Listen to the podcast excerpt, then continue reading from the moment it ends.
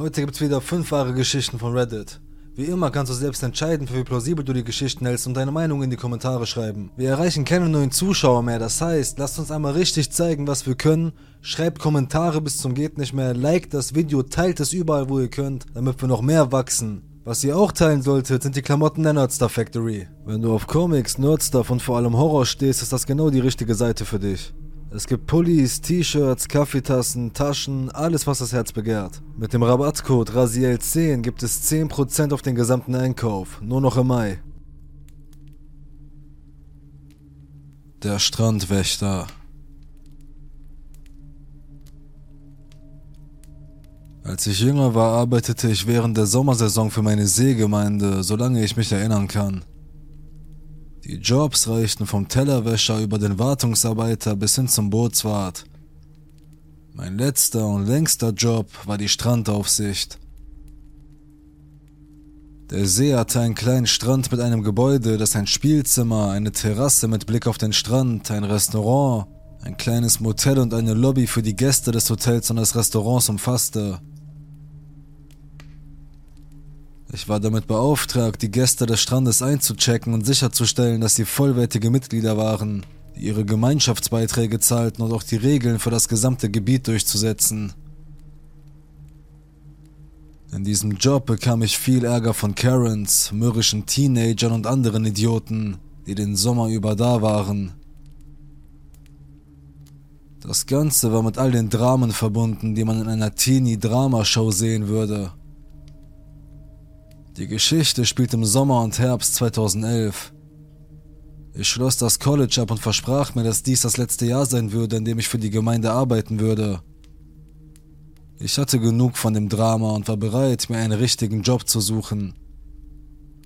Um in diesem Jahr mehr Geld zu verdienen, übernahm ich auch den Nachtdienst als Strandwächter.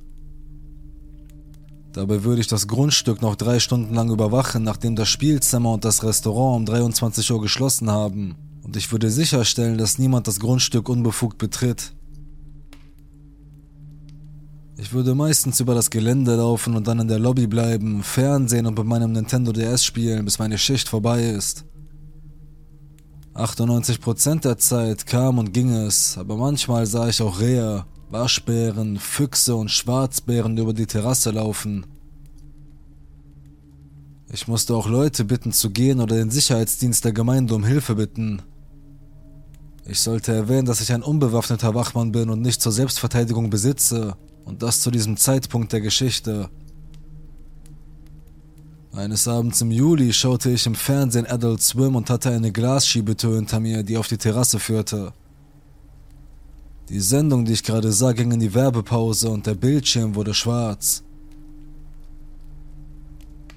Als das passierte, sah ich in der Spiegelung des Fernsehbildschirms jemanden auf der Terrasse stehen der durch die Tür starrte und mich anschaute.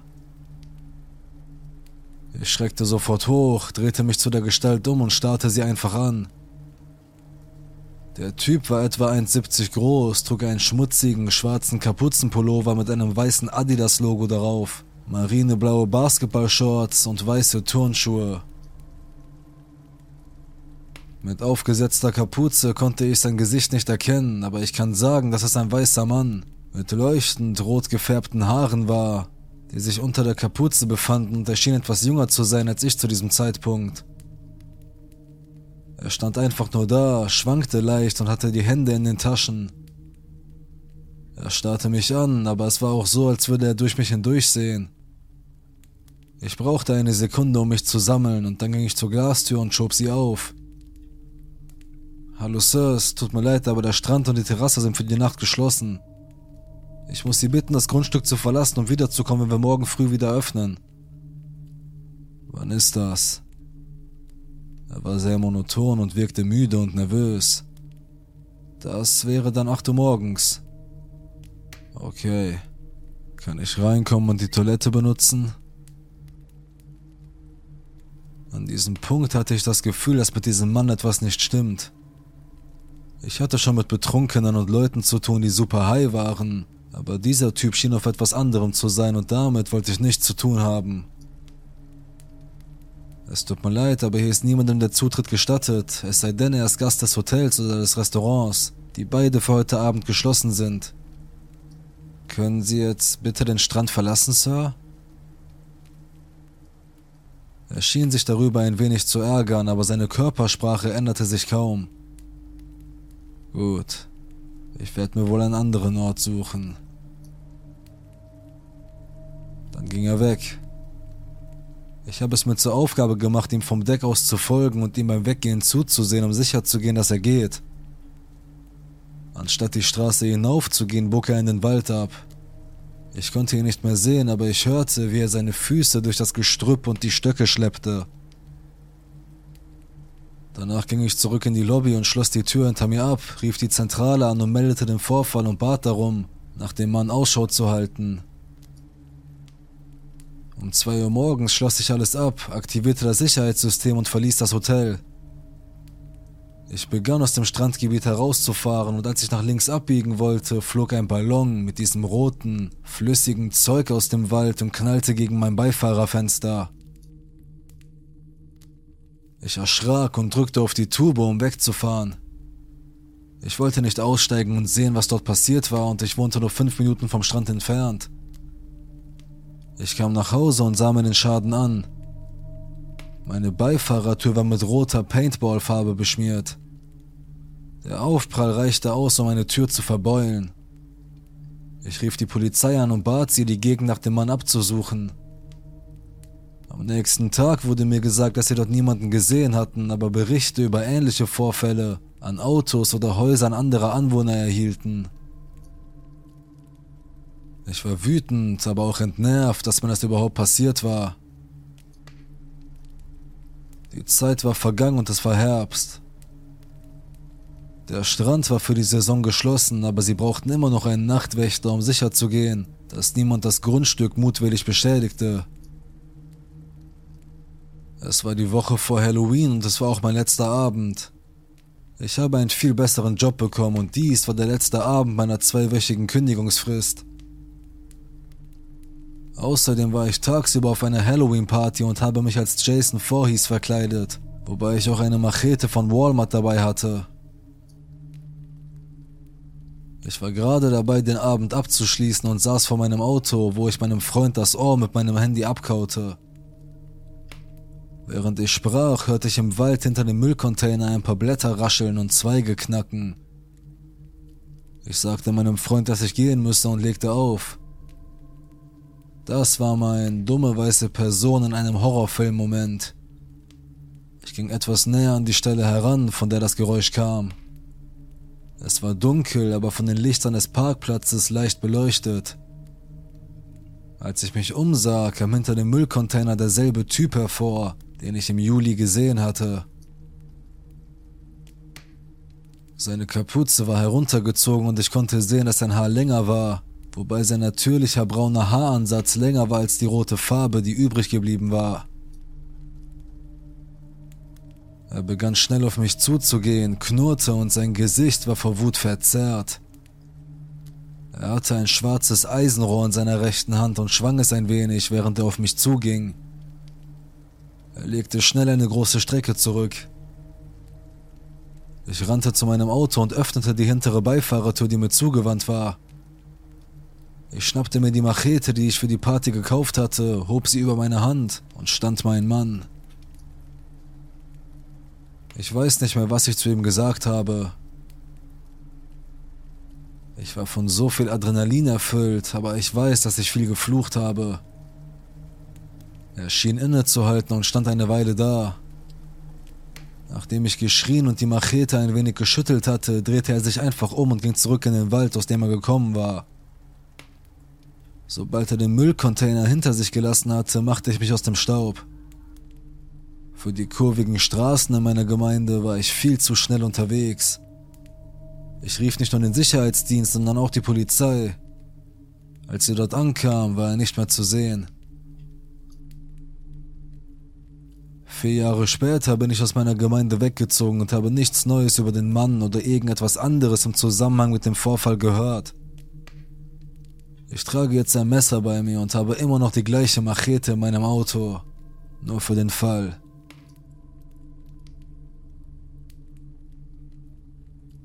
Home Invasion. Für die Zwecke dieser Geschichte werden Namen und Zimmernummern geändert. Ich bin ein 18-jähriges Mädchen. Dies geschah buchstäblich letzte Woche an einem Samstagabend. Meine Freundin Lia und ich waren bei einem Footballspiel, uns wurde langweilig und wir beschlossen, mit unseren Freunden Terry, Dawson und Emma zu einem Spukhaus zu gehen. Es war ein Geistermaislabyrinth und wir hatten einen Riesenspaß. Irgendwann ging die Nacht zu Ende und ich, Lia und Terry beschlossen, zu Terrys Schlafsaal zurückzugehen, damit wir weiter abhängen konnten. Wir hatten Lia die Haare gefärbt und schauten gerade einen Film, als es dreimal laut an der Tür klopfte. Terrys Mitbewohnerin ging zur Tür, um sie zu öffnen. Wir hörten jemanden grunzen und sahen dann einen Mann, den keiner von uns kannte, an Terrys Zimmertür vorbei ins Bad gehen. Wir waren alle sehr verwirrt und steckten unsere Köpfe aus der Tür, um Terrys Mitbewohner auf dem Boden zu sehen. Der Mann hatte ihn zu Boden gestoßen, nur um den Gemeinschaftsbereich des Zimmers zu betreten. Wir waren uns alle einig, dass wir den Mann nicht kannten. Wir fingen an zu lachen und machten Witze über die Situation, denn so kamen wir damals mit ihr zurecht. Terrys Mitbewohnerin ging los, um der Rezeption mitzuteilen, dass jemand in unser Zimmer gekommen war und angefangen hatte zu duschen. Da es Samstagabend war, nahmen wir einfach an, dass der Mann betrunken war und sich im falschen Zimmer befand. Schließlich hörten wir jedoch ein Rascheln im Badezimmer und laute Kratzer und Schläge von der Tür. Wir bekamen Angst, also schlossen wir uns in Terrys Zimmer ein. Schließlich hörten wir, wie sich die Badezimmertür öffnete und wir drehten uns alle zu der verschlossenen Tür um. Wir erschraken alle, als der Mann mit den Fäusten auf die Tür einschlug. Er atmete so schwer, dass wir es auf der anderen Seite der Tür hören konnten. Lea und ich schrien, als das Hämmern immer lauter wurde und er begann, sein ganzes Gewicht gegen die Tür zu werfen. Terry war in der hinteren Ecke ihres Zimmers, als er anfing, in eine Panikattacke zu verfallen. Heilige Scheiße, was ist los? fragte Lia uns alle. Wir hatten keinen blassen Schimmer. Zuerst dachten wir, es sei nur ein betrunkener Typ, aber kein Typ, der besoffen ist, hat genug Koordination, um mit Anlauf gegen eine Tür zu rennen. Schließlich hörte das Klopfen auf. Wir dachten, der Mann sei weg, aber wir trauten uns nicht aus dem Zimmer. Es war drei Minuten lang still und dann begann das Kratzen. Der Mann kratzte mit seinen Fingernägeln an der verdammten Tür wie ein Hund, der ins Haus gelassen werden will. Lasst mich rein, flüsterte er. Bitte, lasst mich rein, bitte. Ich weiß, dass ihr da drin seid. Lasst mich rein, verdammt. Er begann zu schreien und hämmerte erneut gegen die Tür. Wie konnte es sein, dass niemand sonst auf dem Flur dieses Schlafsaals kam, um uns zu helfen? Die Angst kroch meinen Körper hinauf. Ich wusste nicht, was ich tun sollte. Ich habe eine Angststörung, gegen die ich Medikamente nehme, und das ist keine Situation, in der ich sein sollte. Ich rutschte die Wand hinunter und setzte mich mit dem Kopf in den Händen auf den Boden, um mich zu beruhigen. Es waren fast zehn Minuten vergangen, seit Terrys Mitbewohnerin den Sicherheitsdienst des Campus geholt hatte. Schließlich riefen wir an der Rezeption des Wohnheims an. Offenbar hatten sie den Sicherheitsdienst bereits in dem Moment gerufen, als der Mitbewohner dort ankam. Warum brauchten sie so lange, um hierher zu kommen? Der Mann warf sich noch zehn Minuten lang gegen die Tür. Wir dachten schon, das Ding geht kaputt, so sehr hat er dagegen geknallt. Aber schließlich, nach 25 Minuten, kam der Sicherheitsdienst der Universität. Sie setzten sich mit dem Mann hin und begannen ein Gespräch mit ihm, anstatt ihn aus dem verdammten Wohnheimzimmer zu holen. Zu diesem Zeitpunkt war ich stinksauer. Was, wenn wir in einem Ort wären, an dem wir keine Tür abschließen konnten? Zum Beispiel draußen. Hätten sie dann trotzdem 25 Minuten gebraucht, um aufzutauchen? Der Mann sagte ihnen, dass er nicht getrunken und nichts geraucht hat, dass es ihm gut geht. Sie befragten ihn weiter und mit jeder Frage wurde er ausfallender. Schließlich gelang es ihnen, den Mann nach draußen zu eskortieren, aber nicht bevor er sich mit einem der Polizisten geprügelt hatte. Der Campus-Sicherheitsdienst klopfte an unsere Tür und sagte uns, dass es sicher sei, herauszukommen. Als wir die Tür öffneten, fiel etwas auf den Boden. Die Augen des Polizisten weiteten sich, als er erkannte, was es war. Es war ein verdammtes Messer, das in der Tür gesteckt hatte. Nicht nur, dass diese Leute 25 verdammte Minuten brauchten, um aufzutauchen, sie untersuchten auch weder den Mann noch die Umgebung, um zu sehen, ob eine Waffe vorhanden war.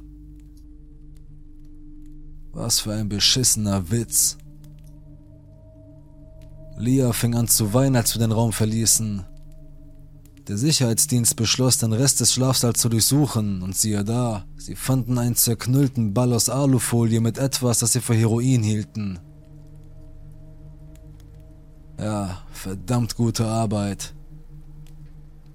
Der Typ war mit einem Taschenmesser und voll gepumpt auf Heroin und alles, was sie uns sagen konnten, war, habt eine sichere Nacht, bevor sie den Schlafsaal verließen.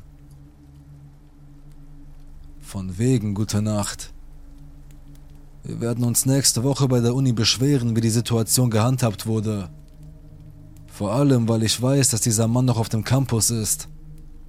Ich habe ihn gestern auf der Straße gesehen, als ob nichts passiert wäre. Das fremde Auto.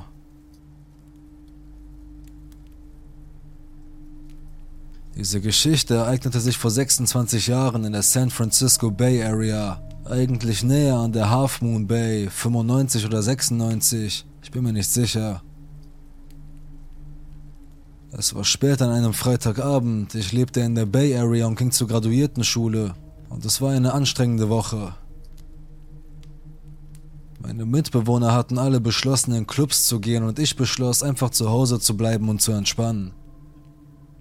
Es war wahrscheinlich 10 oder 11 Uhr, zu spät, um noch irgendetwas Lustiges zu unternehmen, aber ich bekam einen Anfall und beschloss, ans Meer zu fahren.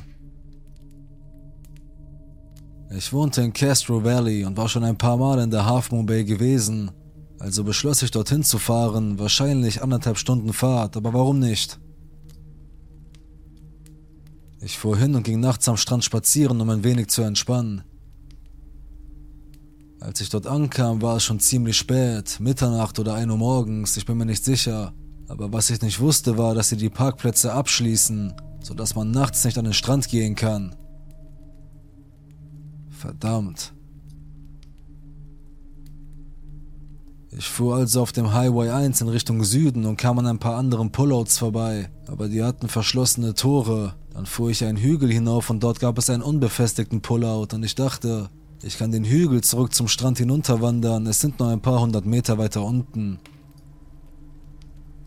Offensichtlich bin ich nicht so leicht zu erschrecken, denn ich war ganz alleine unterwegs und es war nicht das erste Mal, dass ich so etwas machte. Und das war auch nicht das letzte Mal. Wie auch immer, nachdem ich den Hügel hinuntergewandert war, vielleicht 30 Fuß, geriet ich in ein Dorngestrüpp. Ich versuchte weiterzugehen, aber es riss mich auf. Es war wirklich dunkel, so dass ich ihnen nicht ausweichen konnte, also beschloss ich, zurück zum Auto zu gehen und eine bessere Stelle zu finden. Als ich wieder oben auf dem Hügel ankam, streckte ich meinen Kopf rüber und konnte sehen, dass ein anderes Auto direkt neben meinem Auto geparkt war. Es war wirklich dunkel draußen, wahrscheinlich war es bewölkt und es waren keine Autos auf der Straße, also waren meine Augen ziemlich an die Dunkelheit gewöhnt. Ich war ziemlich nah an den beiden Autos und auf einer leichten Anhöhe über der Ausfahrt und ich konnte in das andere Fahrzeug hineinsehen. Er hatte einige Innenscheinwerfer eingeschaltet, die ein Licht abgaben, sodass ich sein Gesicht sehen konnte. In dem Fahrzeug saß ein normaler Mann mittleren Alters, aber er sah mein Auto an, als wäre es ein eiskaltes Wasser und er hätte seit Tagen nichts mehr getrunken. Ich weiß nicht wirklich, wie ich es erklären soll, außer dass ich, sobald ich diesen Blick sah, Angst bekam. Also legte ich mich ins Gras und in die Büsche, damit er mich nicht sehen konnte und beobachtete ihn. Ich beobachtete ihn, wie er da saß und auf mein Auto starrte und darauf wartete, dass ich zurückkam und ich beschloss, dass ich nicht zu meinem Auto zurückgehen würde, bis er weg war. Also wartete ich. Nach etwa 15 oder 20 Minuten sah ich ein Leuchten auf der Kuppe des Hügels auf der Autobahn. Ein Auto kam, das erste Auto, das ich gesehen hatte, bevor ich angehalten hatte. Jeder, der schon einmal auf dieser Straße gefahren ist, weiß, dass man, wenn man hinter jemandem fährt, der langsam fährt, für eine Weile hinter ihm festsitzt. Und das kann dazu führen, dass sich Gruppen von Autos zusammenballen. Das war es, was da über den Hügel kam, ein Auto nach dem anderen, und als sie über den Hügel kamen, erhellten ihre Scheinwerfer die ganze Gegend. Also sprang ich schnell auf und rannte zu meinem Auto, öffnete es und als ich einstieg und es startete, sah ich das Gesicht dieses Mannes. Es war ein Blick voller Wut, wie ich ihn noch nie gesehen habe. Ich konnte aussteigen und war das letzte Auto in dieser Prozession, als wir uns auf den Weg zurück nach Half Moon Bay machten. Ich habe alle Details hinterlassen, an die ich mich erinnern konnte. Ich denke hin und wieder über dieses Ereignis nach und wundere mich, aber ich war nie in der Lage, andere verdächtige Vorgänge in dieser Zeitspanne zu finden. Der Mann von oben. Das ist etwa ein Jahrzehnt her und das macht mir immer noch Angst. Meine Großtante lebte allein in einem kleinen, zweistöckigen Haus eine Stadt weiter, das mein Großvater in den 40er Jahren gebaut hatte. Sie hatte ein winziges zusätzliches Schlafzimmer und ein Büro im Obergeschoss. Meine Großtante war Nonne und Lehrerin und schrieb oft an Freunde, ehemalige Schüler und arbeitete an einem Buch mit ihren Geschichten, das sie nie ganz fertigstellte. Meine Mutter und ich besuchten sie von Zeit zu Zeit, um ihr im Laufe der Jahre bei der Hausarbeit zu helfen. Als ich aufs College ging, begann meine Mutter mich öfter zu besuchen. Während meiner Abwesenheit begann meine Großtante Anzeichen von Demenz zu zeigen, die immer weiter fortschritten. Es begann mit Geschichten, die sie uns schon zum tausendsten Mal erzählte, sodass wir sie schon gut kannten. Eine Geschichte begann, als sie und mein Großvater noch Kinder waren, löste sich dann aber irgendwie auf, als sie erwachsen war. Sie begann auch zu vergessen, zu essen, ihre Medikamente zu nehmen und drehte im Sommer die Hitze so weit auf, dass sie dehydriert war. An manchen Tagen war es schlimmer als an anderen und als ich mit dem College fertig war, begannen wir, sie fast täglich zu besuchen, da sie es absolut ablehnte, in ein betreutes Wohnheim zu gehen. Wir richteten Essen auf Rädern ein und baten einige ihrer Freunde und ehemaligen Nachbarn vorbeizukommen, damit wir nicht die einzigen waren, die sie besuchten.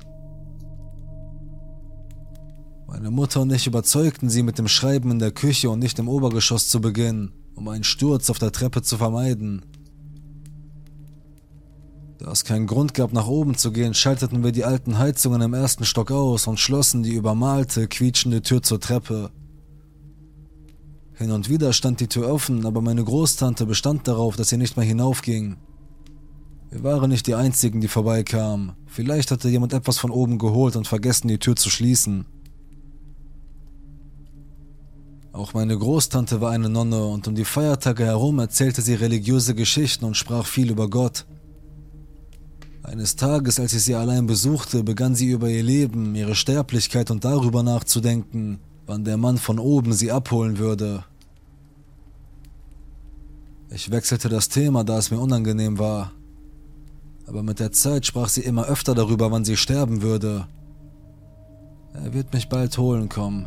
Ich weiß aber nicht, wann der Mann da oben es tun wird. Ich versuchte sie zu beruhigen. Tantchen, ich bin sicher, du hast noch viele Jahre vor dir. Gott wird dich nicht so bald zu sich holen. Mit dem ernstesten Ausdruck, den ich je in ihrem süßen, alten Gesicht gesehen habe, sagte sie Nein, nicht Gott, der Mann da oben.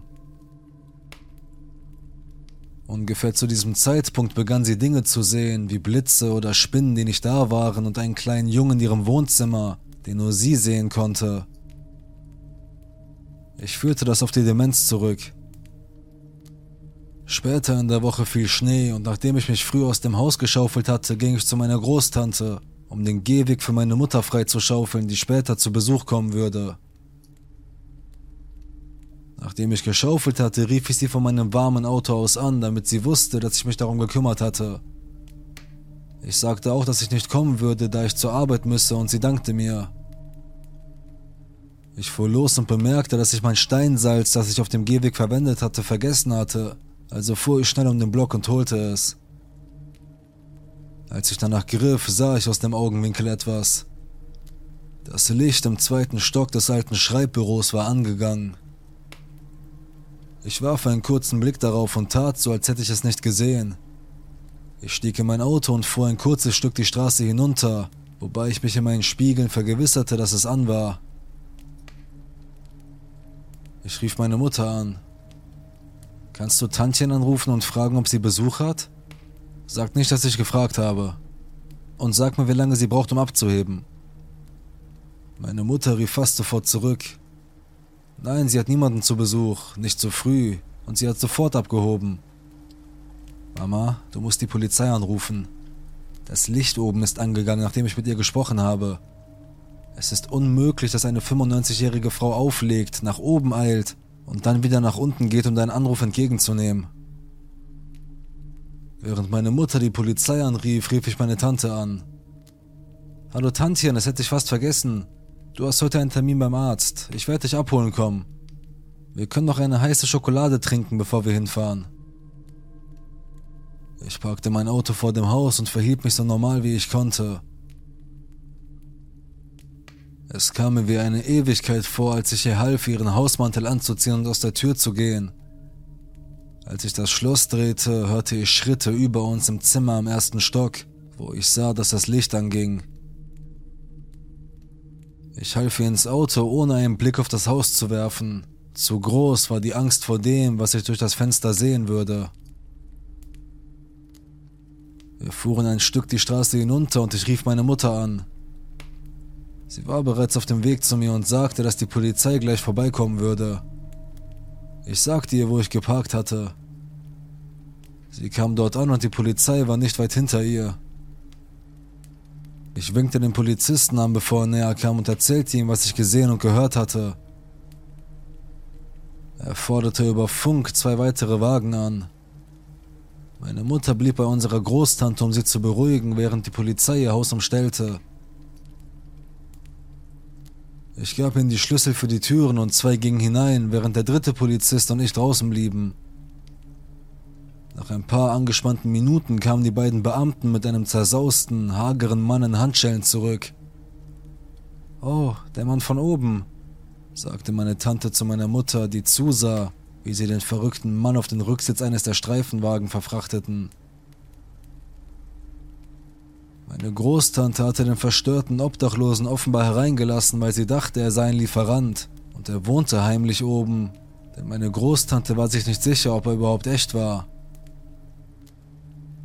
Als wir wieder hineingelassen wurden, sahen wir, dass das Obergeschoss ein einziges Chaos war.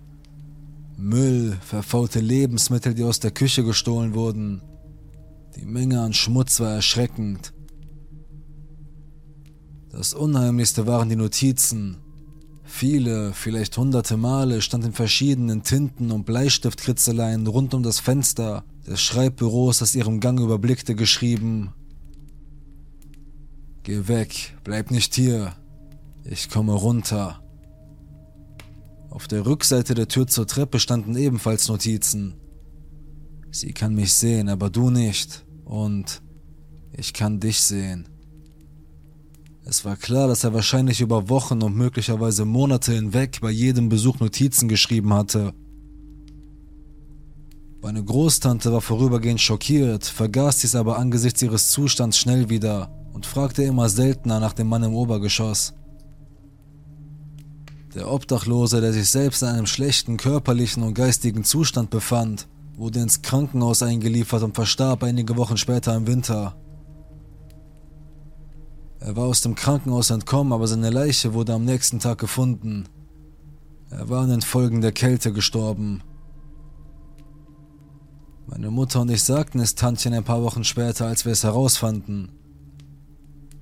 Oh, ich weiß. Er hat es mir gestern Abend gesagt. Er ist wieder oben, aber du kannst ihn jetzt nicht mehr sehen.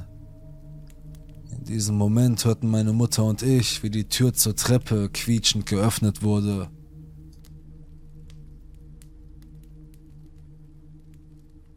Die Schattenmänner.